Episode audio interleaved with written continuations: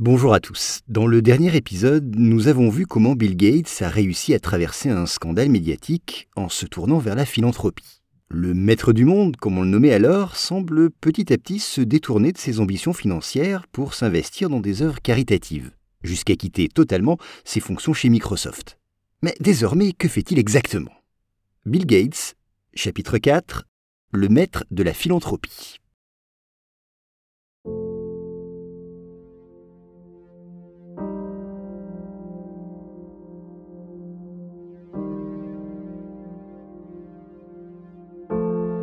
En 2002, l'entreprise Microsoft échappe de peu au démantèlement. Bill Gates réussit à regagner la sympathie de l'opinion publique et reste un homme puissant, très puissant. Aussi, tout logiquement, il est très sollicité. En novembre 2004, par exemple, il reçoit près de 4 millions d'emails par jour. Pour traiter tous ces messages, un service entier de Microsoft est à l'œuvre pour qu'au final, sur ces 4 millions de messages, eh bien 10 par jour lui parviennent. Le 15 juin 2006, Bill a 50 ans et fait une grande annonce. Dans deux ans, à partir de juillet 2008, il ne s'occupera plus des affaires courantes de Microsoft. Il conservera son poste et continuera à avoir un rôle de conseiller sur certains projets, mais il ne souhaite plus travailler activement dans son entreprise. Pourquoi quitter Microsoft si jeune? Eh bien parce que Bill désire s'investir pleinement dans sa fondation. Celle-ci, nommée Bill et Melinda Gates, prend de l'ampleur et les centres d'intérêt de Bill évoluent. Nous l'avons dit dans l'épisode précédent, sa fondation se concentre sur l'amélioration des soins de santé et sur la réduction de la pauvreté dans le monde. Mais ce sont des domaines très vastes, aux problématiques multiples. Aussi, le couple Gates décide de se fixer des objectifs plus précis. Et parmi eux, ils en choisissent un très ambitieux, éradiquer de la surface de la planète la poliomyélite. En Occident, la polio n'est plus qu'un triste souvenir. Depuis 1955 et l'apparition du vaccin, elle a complètement disparu. Mais dans les pays en voie de développement, cette maladie est encore bien présente. Et c'est une tragédie. La polio entraîne généralement la paralysie des membres inférieurs. Être handicapé, c'est toujours très compliqué, mais dans les pays en voie de développement, cela peut être encore plus difficile. Les béquilles se font plus rares, les fauteuils roulants sont peu courants, et la vie quotidienne tout simplement devient très compliquée. Bill Gates déclare à propos de la polio Ce que je vois, c'est une vie affreusement limitée. C'est une tragédie inimaginable pour une famille. Il faut dire ici que le couple Gates n'est pas le premier à s'investir dans cette cause. Beaucoup d'associations travaillent déjà sur ce sujet depuis de nombreuses années. Quant à la solution pour éradiquer ce virus, elle semble simple, il faut vacciner l'ensemble des populations.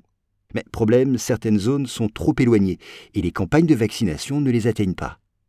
Pour être très précis, en 2008, il ne reste que 4 pays dans le monde qui connaissent des cas de poliomyélite. L'Inde, le Pakistan, l'Afghanistan et le Nigeria. Alors la Fondation Gates, elle, décide de se concentrer particulièrement sur ce dernier, le Nigeria, où le nombre de cas est le plus nombreux. En 2008, on y comptait 798 personnes contaminées par la polio. Alors la Fondation Gates décide de consacrer beaucoup de moyens financiers pour tenter d'y éradiquer cette maladie. Une équipe entière est dédiée à cette problématique. Bill Gates raconte qu'un jour, cette équipe lui demande le doublement de leur budget. J'ai répondu, dit-il, je crois que vous me demandez là le maximum que vous estimez pouvoir obtenir, au lieu de me demander ce que ça coûterait vraiment de se donner les moyens de réussir. L'équipe réclame en effet 200 millions de dollars, Bill Gates leur octroie le double. Bill a certes les moyens, mais pour parvenir à ses objectifs, il a tout de même besoin d'un soutien financier. Alors il se tourne vers ses amis, et plus particulièrement vers un ami, un ami de longue date, le milliardaire Warren Buffett. En 1991, c'est sa mère qui lui propose de le rencontrer, de rencontrer ce gestionnaire de portefeuille. Il a une très bonne réputation et c'est l'un des plus brillants dans son domaine. Bill dit qu'il n'a pas le temps, mais sa mère insiste et il finit par accepter. Je prends l'hélicoptère, mais je lui donne une demi-heure et je retourne travailler sur mon logiciel, dira Bill. Finalement, la rencontre dure des heures et marque le début d'une grande amitié. Une relation qui pousse Warren Buffett à donner en 2006 31 milliards de dollars à la fondation Bill et Melinda Gates, le don le plus important de l'histoire. Rapidement, les efforts de l'équipe de Gates et des autres ONG se font sentir. En 2010, il n'y a plus que 21 cas de polio au Nigeria. Ils semblent donc proches de leur objectif. Mais un événement imprévu bouleverse leurs ambitions. En septembre de cette même année, 150 membres de l'organisation islamique Boko Haram s'échappent de prison. De nouvelles vagues de violence chamboulent le pays, les campagnes de vaccination sont ralenties et certaines zones deviennent carrément inaccessibles et de toute façon particulièrement dangereuses. Alors c'est la panique, nombreux ceux qui conseillent à Bill Gates de tout simplement laisser tomber. Mais ce n'est pas dans son caractère, il décide de poursuivre ses efforts pour atteindre son objectif. Par ailleurs, passionné, il s'intéresse à différents sujets. Pour nourrir son cerveau, il lit énormément. Et quand un thème l'intéresse, eh bien il ne lit pas un livre sur ce sujet, mais plutôt dix. Un de ses amis, Bernie No, raconte Je suis parti en vacances avec lui et il a lu 14 livres. C'est un don de pouvoir lire 150 pages par heure et en retenir 90%. C'est extraordinaire. Voilà, 14 livres en une semaine, eh bien cela paraît complètement dingue. Il faut dire que depuis les années 90, Bill a pris l'habitude de prendre souvent du temps pour lui, seul, pour pouvoir se concentrer et se consacrer à la lecture et à la réflexion. Ainsi, à intervalles réguliers, il s'enferme pendant une semaine dans sa maison de campagne. Il dit C'est là que j'utilise mon processeur intérieur. Quand je mets tout par écrit pour réfléchir, c'est comme un programme.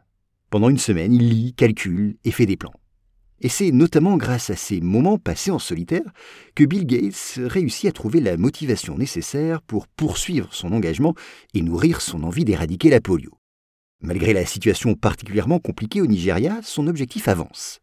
En 2016, ce pays connaît seulement deux cas de polio. Ce sont tout simplement jusqu'à aujourd'hui les deux derniers cas recensés dans le pays. Actuellement, la polio semble y être totalement éradiquée, au Nigeria mais également en Afrique. À vrai dire, il n'y a plus que deux pays endémiques dans le monde, le Pakistan et l'Afghanistan. Aussi, la Fondation Gates n'a pas encore atteint son objectif final d'éradiquer la polio, c'est vrai, mais elle peut se réjouir d'avoir contribué activement à sa disparition au Nigeria. Au-delà, la Fondation Gates ne se concentre pas uniquement sur cette maladie, la polio. Elle travaille aussi activement dans la lutte contre le paludisme, la tuberculose et le VIH. Et puis elle réfléchit également aux manières d'améliorer l'accessibilité de l'eau potable et son assainissement. Bill Gates peut ainsi se vanter d'avoir mis en place une fondation pleinement active dans l'optimisation des conditions de vie humaines. D'un point de vue plus personnel, l'année 2018 semble plus délicate. Cette année, Paul Allen, le cofondateur de Microsoft, fait une rechute. Son cancer revient. Cela faisait des années que les deux ne s'étaient pas revus. Mais à l'annonce de sa maladie, Bill lui tend la main. Il lui fait part de ses sentiments, lui explique que leur amitié est plus importante que toute la colère dont ils ont fait preuve. Il lui dit qu'il aime, tout simplement. Paul est touché par ces mots. Les deux anciens amis s'apprêtent à se revoir, mais ils n'en ont pas le temps Paul Allen meurt le 15 octobre 2018, une tragédie pour Bill Gates. Malgré cet événement, Bill continue de s'engager pleinement dans la philanthropie. Il cherche, investit et lance des projets. Et puis en 2020, il prend la décision, il décide de quitter son poste du conseil d'administration de Microsoft. Une page se tourne définitivement. Sa passion pour l'informatique semble s'être évaporée. Mais Bill Gates a l'air d'être épanoui et comblé. Pourtant, coup de tonnerre, le 3 mai 2021 un communiqué annonce la séparation des deux personnes les plus riches du monde. Après 27 ans de mariage, Bill et Melinda décident de divorcer. Voici le communiqué. Après mûre réflexion et beaucoup de travail sur notre relation, nous avons pris la décision de mettre fin à notre mariage. Au cours de ces 27 années, nous avons élevé trois incroyables enfants et bâti une fondation qui, à travers le monde, permet aux gens d'avoir accès à une vie saine et productive. Nous continuons à partager notre croyance en cette mission et nous continuerons à travailler ensemble au sein de la Fondation. Mais nous ne croyons plus au fait de pouvoir grandir. C'est le divorce du siècle. Pourquoi? Eh bien parce qu'ici il faut comprendre que ce n'est pas seulement un événement people, c'est aussi un fait géopolitique. Si leur situation déteignait sur la Fondation Gates, eh cela pourrait avoir des conséquences sur le fonctionnement de l'Organisation mondiale de la santé, l'OMS. Oui, car si leur fondation est la plus grande institution philanthropique du monde, Présente sur tous les continents et faisant travailler 1600 employés, avec son fonds de plus de 50 milliards de dollars, elle est le deuxième contributeur de l'OMS. Alors sachez qu'il se murmure que Melinda a préparé déjà son divorce depuis quelques années. Elle aurait ainsi commencé à travailler avec des avocats spécialisés en octobre 2019, dans le plus grand des secrets. Quant à la fortune, eh bien, celle du couple Gates est estimée à 146 milliards de dollars. Alors quel sera leur arrangement pour diviser cette somme? Eh bien, le lundi 2 août 2021, le divorce est finalisé. Melinda obtient le droit de conserver le nom Gates et obtient 2,7 milliards d'euros. Les deux anciens époux ne perçoivent pas de pension alimentaire, leurs trois enfants étant déjà majeurs. Aujourd'hui, Bill et Melinda travaillent ensemble dans leur fondation. Ils semblent avoir mis leurs problèmes personnels de côté pour partager un amour commun, celui pour la philanthropie. Malgré le divorce, ils ont donc su trouver des compromis et dépasser leur rancœur.